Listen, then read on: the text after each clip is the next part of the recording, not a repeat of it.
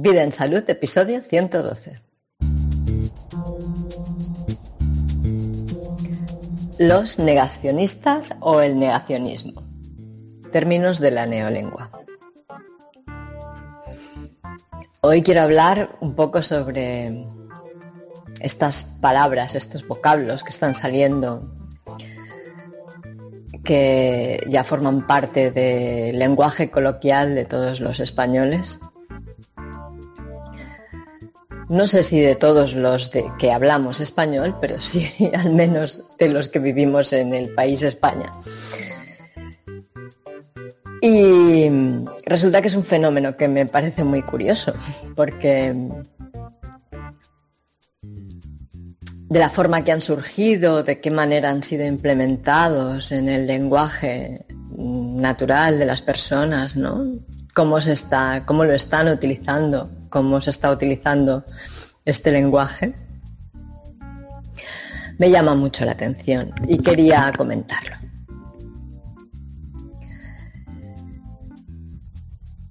Porque dice mucho de las personas, de cómo nosotros nos comportamos, de cuáles son nuestras vulnerabilidades, de,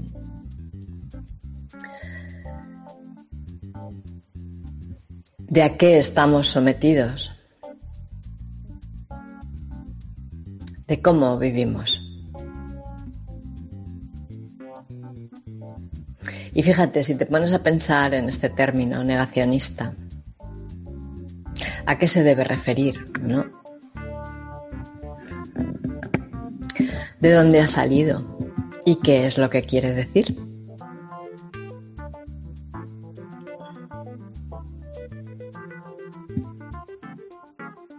A mí me sorprende mucho cuando veo en un vídeo o en un audio, en algún programa, un abogado, por ejemplo, hablando de con gran sabiduría y con gran conocimiento y con mucha razón y mucha coherencia y sentido común de aspectos que tienen que ver con el tema que él domina, que son las leyes positivas, ¿no? Las leyes de los hombres, de las personas, las leyes de los estados y de los gobiernos y de los comercios y habla con mucha coherencia, con mucho sentido común, sobre cuánto tiene de inconstitucional pues muchas de las cosas que están pasando ahora mismo y de ilegales, ¿no? Pero me llama mucho la atención que siempre sale la coletilla. Y yo no soy negacionista, ¿eh?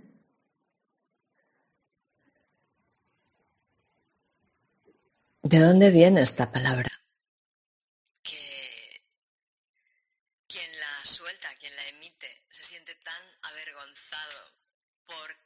Puedan llegar a confundir con una persona que puede ser tildada con ese término. Que puede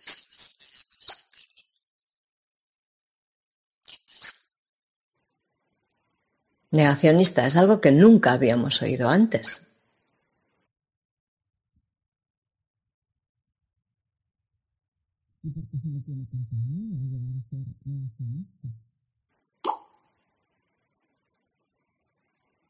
¿Qué nos están haciendo? ¿Qué están haciendo con nuestra forma de ver el mundo? ¿Qué están haciendo con nuestra forma de comprender las cosas? ¿Qué están haciendo con nuestra capacidad de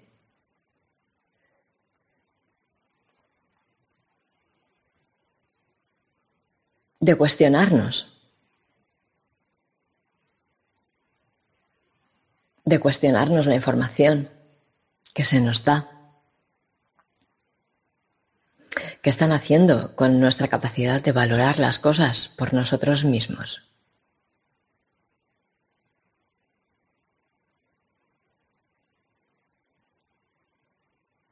Negacionista, ¿qué quiere decir? ¿Que niegas la evidencia o que niegas la versión de la realidad que tienes la obligación de aceptar? ¿Qué quiere decir?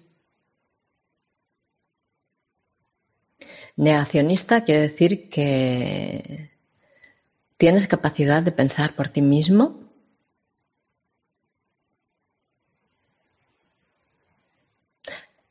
Que niegas, te niegas a ser engañado. Que te niegas a aceptar las cosas sencillamente porque las digan en la televisión. ¿O te niegas a aceptar cosas sin que te demuestren que son de una manera o de otra? ¿Sin que haya signos de que así sea? ¿Que te niegas a aceptar cosas que, puede ser, que pueden ser explicadas de muchas otras maneras que no solamente como te las quieren hacer creer que son? ¿Qué quiere decir negacionista? Pues por lo que estoy viendo, sin haber podido ahondar demasiado en qué quiere decir esta palabra, por los contextos en los que se utiliza y cómo se utiliza, yo puedo llegar a entender que quieren, que cuando hablan de negacionista están hablando de estas personas que, que se cuestionan todo este discurso que tienen los políticos que tienen los medios de comunicación masiva, que son financiados por los políticos con el dinero que sacan de nuestros impuestos, o sea, que sacan de nuestro trabajo.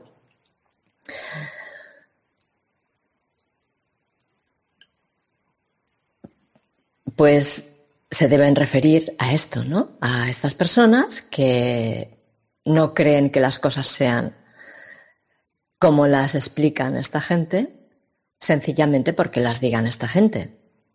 Y entonces buscan información para ver cómo es coherente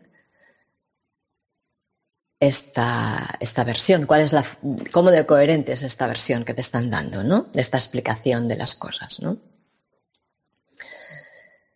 Y por ejemplo, si, si el término negacionista se refiere a que estás negando la existencia de una pandemia, tal como te quieren hacer creer, ¿no? Que realmente estamos todos en grave peligro y todas las medidas que se nos imponen o se nos pretenden imponer eh, son necesarias.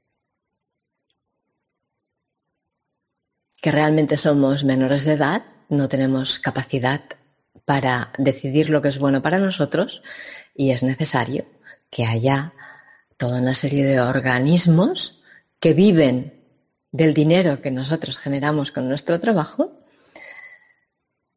pues que estas, estos organismos, las personas que forman parte, que integran estos organismos, decidan por nosotros qué es lo que nos conviene. Pues si negar todo esto es ser negacionista, entonces yo debo ser negacionista. Porque yo no veo que haya ninguna pandemia. Sí que hay mucha manipulación. No veo que haya un virus que esté mm, corriendo por el aire y nos vaya a matar o me vaya a matar. No lo veo de verdad. Ya sé que los virus no se ven a simple vista, pero tampoco veo los indicios. Que la gente muere. La gente que muere muere. Y en todas las épocas, tanto si se ha declarado una pandemia como si no, la gente, hay gente que muere, no toda la gente muere, hay gente que muere, ¿no? En todas las épocas, en todas las eras de la historia de la humanidad.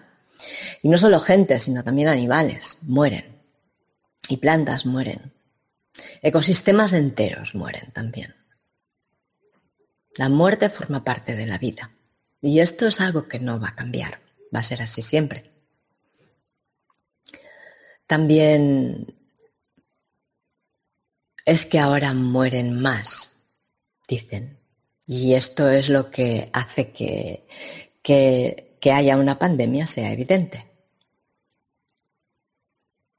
Ahora mueren más porque el miedo también mata de muchas maneras.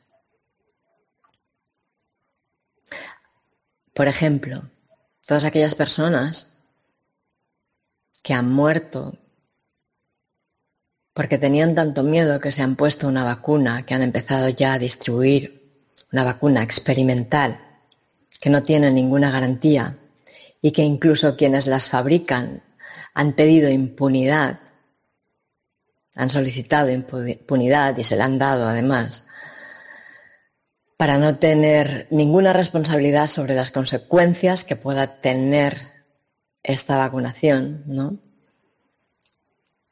Que todos los efectos adversos que pueda sufrir una persona que ha sido vacunada, que ha sido inoculada con esta sustancia, Em, pues bueno, nadie se va a hacer responsable más que ella misma. Y ya me parece bien, esto tendría que ser siempre así, de hecho, ¿no?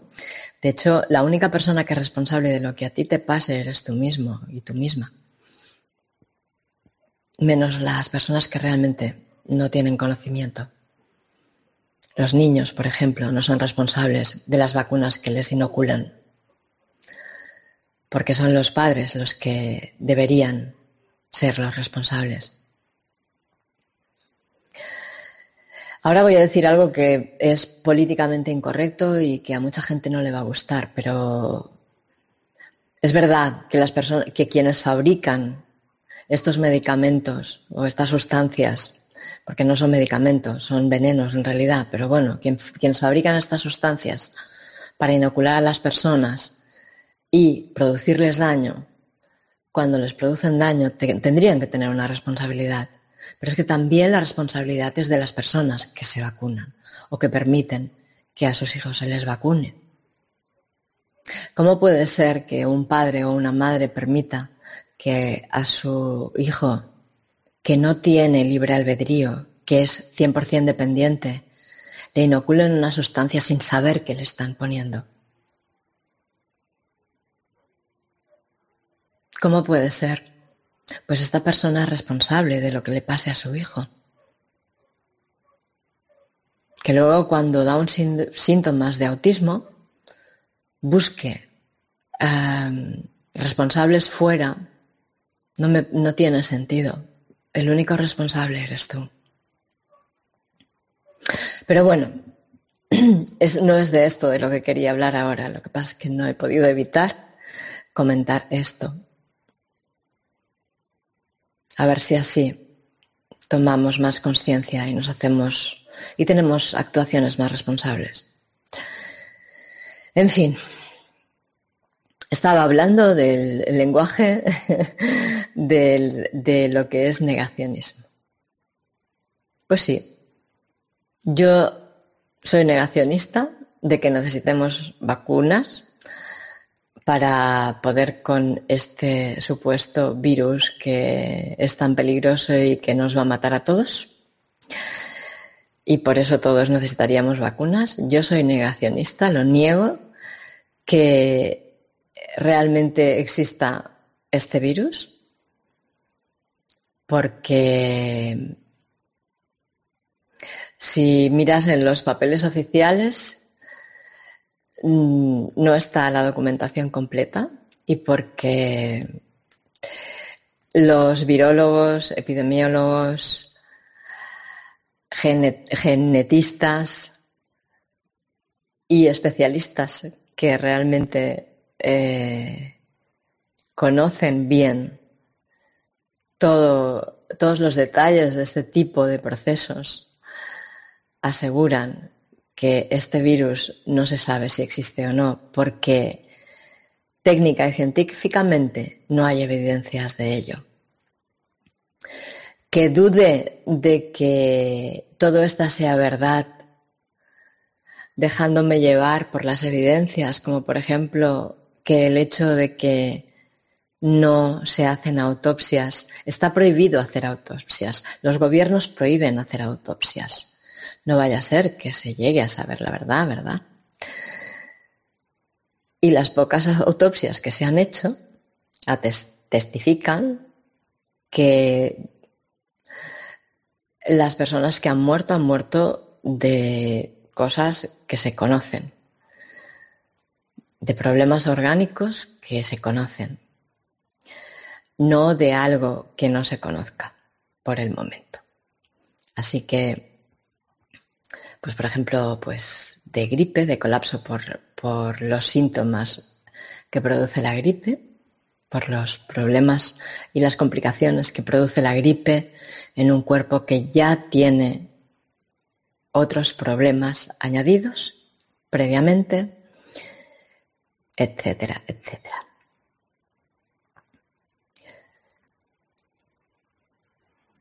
Y porque si te pones a mirar en el pasado, ya hace mucho tiempo que están intentando infundir el pánico entre todos, entre nosotros.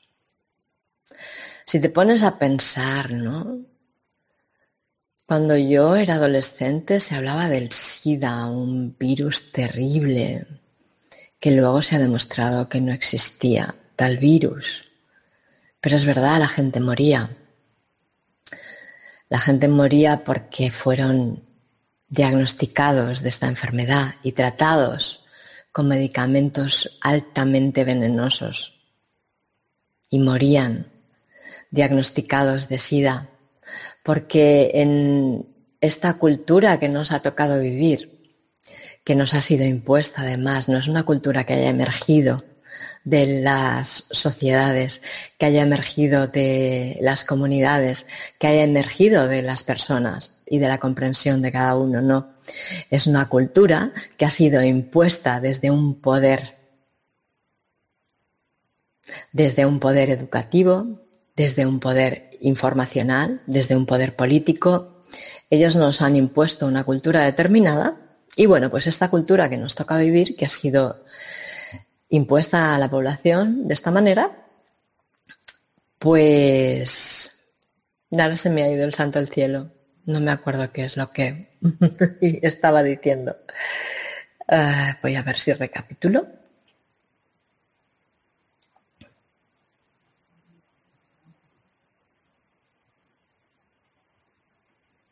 Así, desde esta cultura que no se ha sido impuesta de esta manera, em, no se tiene en cuenta que eh, una persona puede morir debido a un tratamiento médico. Por eso cuando miras las estadísticas de defunción anuales, nunca salen las personas que mueren debido a un tratamiento. Porque no se contempla la persona muere debido a la supuesta enfermedad que tenía por la que la trataron. Pero no se contempla que el tratamiento la mató. ¿Sabes? Pero esto es lo que pasa casi siempre, que el tratamiento mata a las personas, mata a los seres humanos. Es lo que pasa casi siempre. En algunas ocasiones las personas mueren de algo que les pasa, que no es el tratamiento, pero la mayoría de las veces mueren del tratamiento. Y bueno, pues esto es lo que pasó con el SIDA, en realidad, básicamente. Pero Hubo un gran revuelo en los medios también, se oía por todas partes, todo el mundo tenía mucho miedo de contagiarse de este nuevo virus. Ahora ya no se oye hablar de este virus, no ha sido tan efectivo al final. No ha sido tan efectivo para llevar a cabo el propósito que cada vez más claramente se va manifestando que tiene estas alarmas que se van periódicamente emitiendo sobre las conciencias de los seres humanos, pretendiendo aterrorizarnos y dejarnos con la idea de que somos absolutamente vulnerables frente a algo que no conocemos y que necesitamos que ser protegidos por toda una serie de instituciones y de personajes que, ¿por qué? ¿Van a tener algún interés en hacernos ningún bien?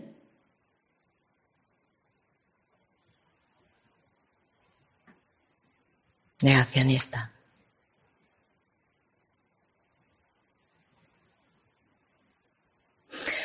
Pues mira, después del SIDA vino el H1N1, la gripe porcina, creo que le llamaron. La gripe porcina porque encontraron mm, secuencias de ADN parecidas a ese ensamblaje que habían hecho, que se llamaba, que le llamaron gripe porcina, en los cerdos. Pero resulta que si te pones a investigar un poco, los genomas están hechos de eh, moléculas de ADN, que son proteínas, y que estas, pues, no son, estas moléculas no son tantas, y se combinan más o menos en todos los seres vivos las mismas, de diferentes maneras, pero tampoco, tampoco difieren tanto entre unos y otros. Que el genoma del cerdo no es tan diferente del, ser humano.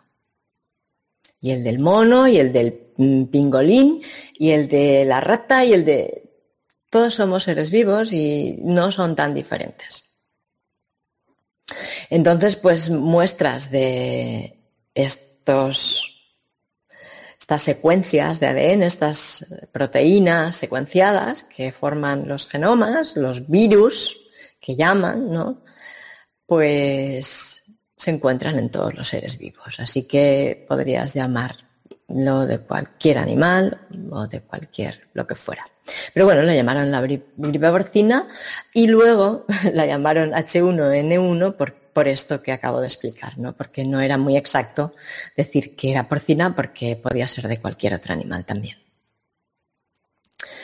Y también fue una gran alarma, habíamos de morir todos, no sé qué, no sé cuántos, pero gracias a Dios siempre ha habido, o gracias a, la inteligencia humana o a la capacidad de regeneración que tenemos como especie humana, siempre ha habido voces disidentes frente a todo esto.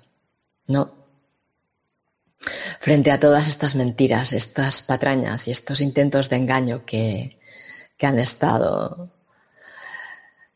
eh, como arrojando sobre nosotros con el intento de que seamos cada vez más sumisos y nos dejemos hacer cada vez más absurdidades y dejemos que cada vez abusen más sobre nosotros. ¿no? Bueno, eso también quedó en nada, el H1N1, nada, no pasa nada, una gripe vulgar y ya está, ya no se habla más. Luego vino la gripe aviar, que no me acuerdo cómo la llaman esta en, en lenguaje técnico. También tenía que ser terrorífica. Pero bueno, también hubo quien lo investigó y puso el alerta sobre que todo esto tenía solo, solamente que intereses económicos, que había sido provocado, que había sido construido y que solo tenía intereses económicos. Todo estaba movido por intereses económicos, por vender vacunas y vender vacunas y vender vacunas. Y ahora nos toca esto. ¿Y qué es lo que vamos a pensar? Ah, debe ser como en la fábula del lobo y las ovejas, ¿no? Aquella ovejita que siempre decía que viene el lobo, que viene el lobo, y ya al final nadie le hacía caso y al final el lobo vino. Pero es que el lobo no viene, no viene el lobo. El lobo no viene. No viene porque todo es una invención. Porque las únicas enfermedades que pueden producir los virus es las enfermedades que te inoculan mediante las vacunas. Que la gripe española, la famosa gripe española, que mm, no sé cómo se la llama, me parece que era la gripe porcina, ¿no? O la primera gripe porcina, o no sé. El primer, el primer brote de pandemia que hubo en el mundo y que es el único país que no intervino en la guerra fue España y España fue el único que quedó inmune a esa gripe que mató a tantos soldados americanos y que fue tan contagiada. Qué casualidad. El único país donde había seres humanos que no estuvieran en contacto con los americanos que vinieron previamente vacunados por la primera campaña de vacunación que hubo en el mundo fueron los que no se contagiaron de esta enfermedad que mató a tanta gente. Qué curioso, ¿verdad? Y resulta que vas y te enteras de que hubo un científico que te dejaré en las notas del programa toda la información así más detallada si es que lo quieres, pero hubo un científico que estaba trabajando en laboratorios de alta seguridad, de estos que experimentan con virus y así, como el de Wuhan, que debía ser otro seguramente, no sé, que fue a desenterrar un cuerpo que había muerto por, bueno, a desenterrar, a sacar del hielo, porque estaba congelado, de hecho.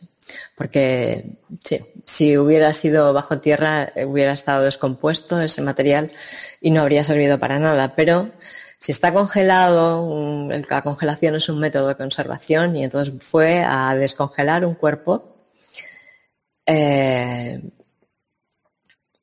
que había muerto debido a la gripe española esta para poder extraer ese virus una, o sea, bueno, sí, extraer una, un pedazo del pulmón, de la mucosa del pulmón, para poder experimentar con ese virus que había sido tan mortal en ese momento. Y entonces te preguntas, ¿y para qué debió hacer algo tan increíble, ¿no? Tan terrible, ¿no? ¿Qué es lo que estaba buscando esta persona? Pues bueno, y luego pues después de todas estas cosas, resulta que tenemos esta gran pandemia que en otro momento de nuestra historia no, había no habría podido ser catalogada como pandemia, ¿sabes? Pero claro, como todos tenemos la idea de que una pandemia es algo mm, que afecta mucho y que es muy grande y muy peligroso, pues nada, se cambian los requisitos para poder ser declarada una pandemia por cosas mucho, mucho más blandas mucho menos exageradas, y se declara una pandemia. Entonces todos tenemos la idea de que está pasando algo terrible. Sobre todo con las medidas que, que están imponiendo, ¿no? Pues bueno, pues viendo todo este historial y viendo todas las evidencias y viendo todo lo que está pasando, todo lo que está pasando. Yo no te tengo que explicar lo que, lo que ya sabes, ¿no? Que no dejan que se abra, no, no dejan que la gente pueda vivir de su trabajo. Quieren seres humillados, vulnerables, empobrecidos, nos quieren en la miseria. ¿Verdad? Eso está claro. O sea, nadie puede negar que eso es así.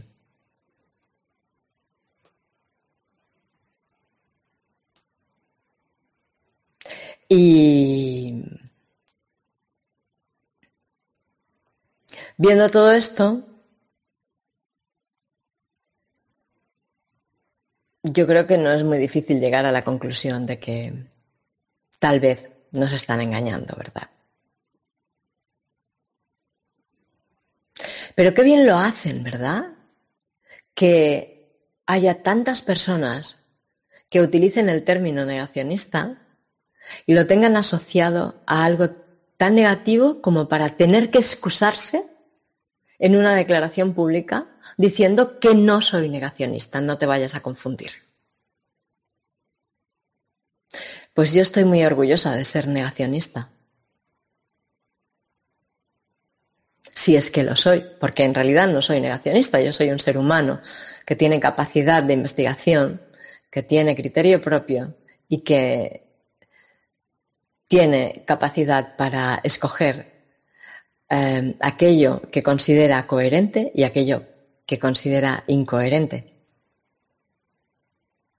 Que no se conforma con las mentiras cuando le explican mentiras. Y estoy orgullosa de esta capacidad que tengo. ¿Por qué tendría que avergonzarme? Pero bueno, ¿quieres decir que todas estas capacidades que yo tengo y otras muchas personas tienen cuadran con el término negacionista?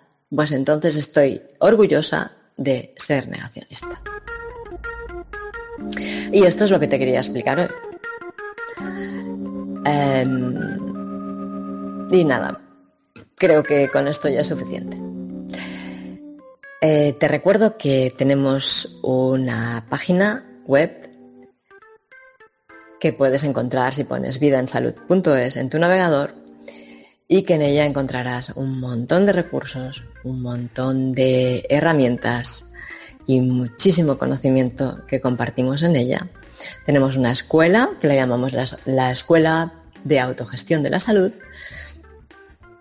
que tiene como único propósito que tú puedas desarrollar cada vez más capacidad para elegir por ti mismo, por ti misma, aquello que realmente es bueno para ti. Y bueno, muchas gracias por escucharme, muchas gracias por participar, todos los que estáis participando en la escuela, en el grupo de Telegram, por correo, en el podcast. A los ponentes, muchas gracias también por eh, estar compartiendo su conocimiento y su sabiduría y a todos los miembros de la comunidad de vida en salud por estar realizando, haciendo posible esta realidad que vamos entre todos construyendo día a día. Esta realidad en que compartimos recursos, herramientas, conocimiento y impresiones también, creencias, todo. Compartimos, nos compartimos en ello. Y pues bueno, y muchas gracias también a KidFlux por la cesión de las melodías del programa. Y nada. Nos vemos en la próxima en el próximo episodio. Y hasta entonces, que tengas muy buenos días y excelentes noches. Hasta la próxima. Ah, y como siempre, en vidaensalud.es barra podcast barra 112 tienes documentación y enlaces que complementan todo esto que he estado diciéndote.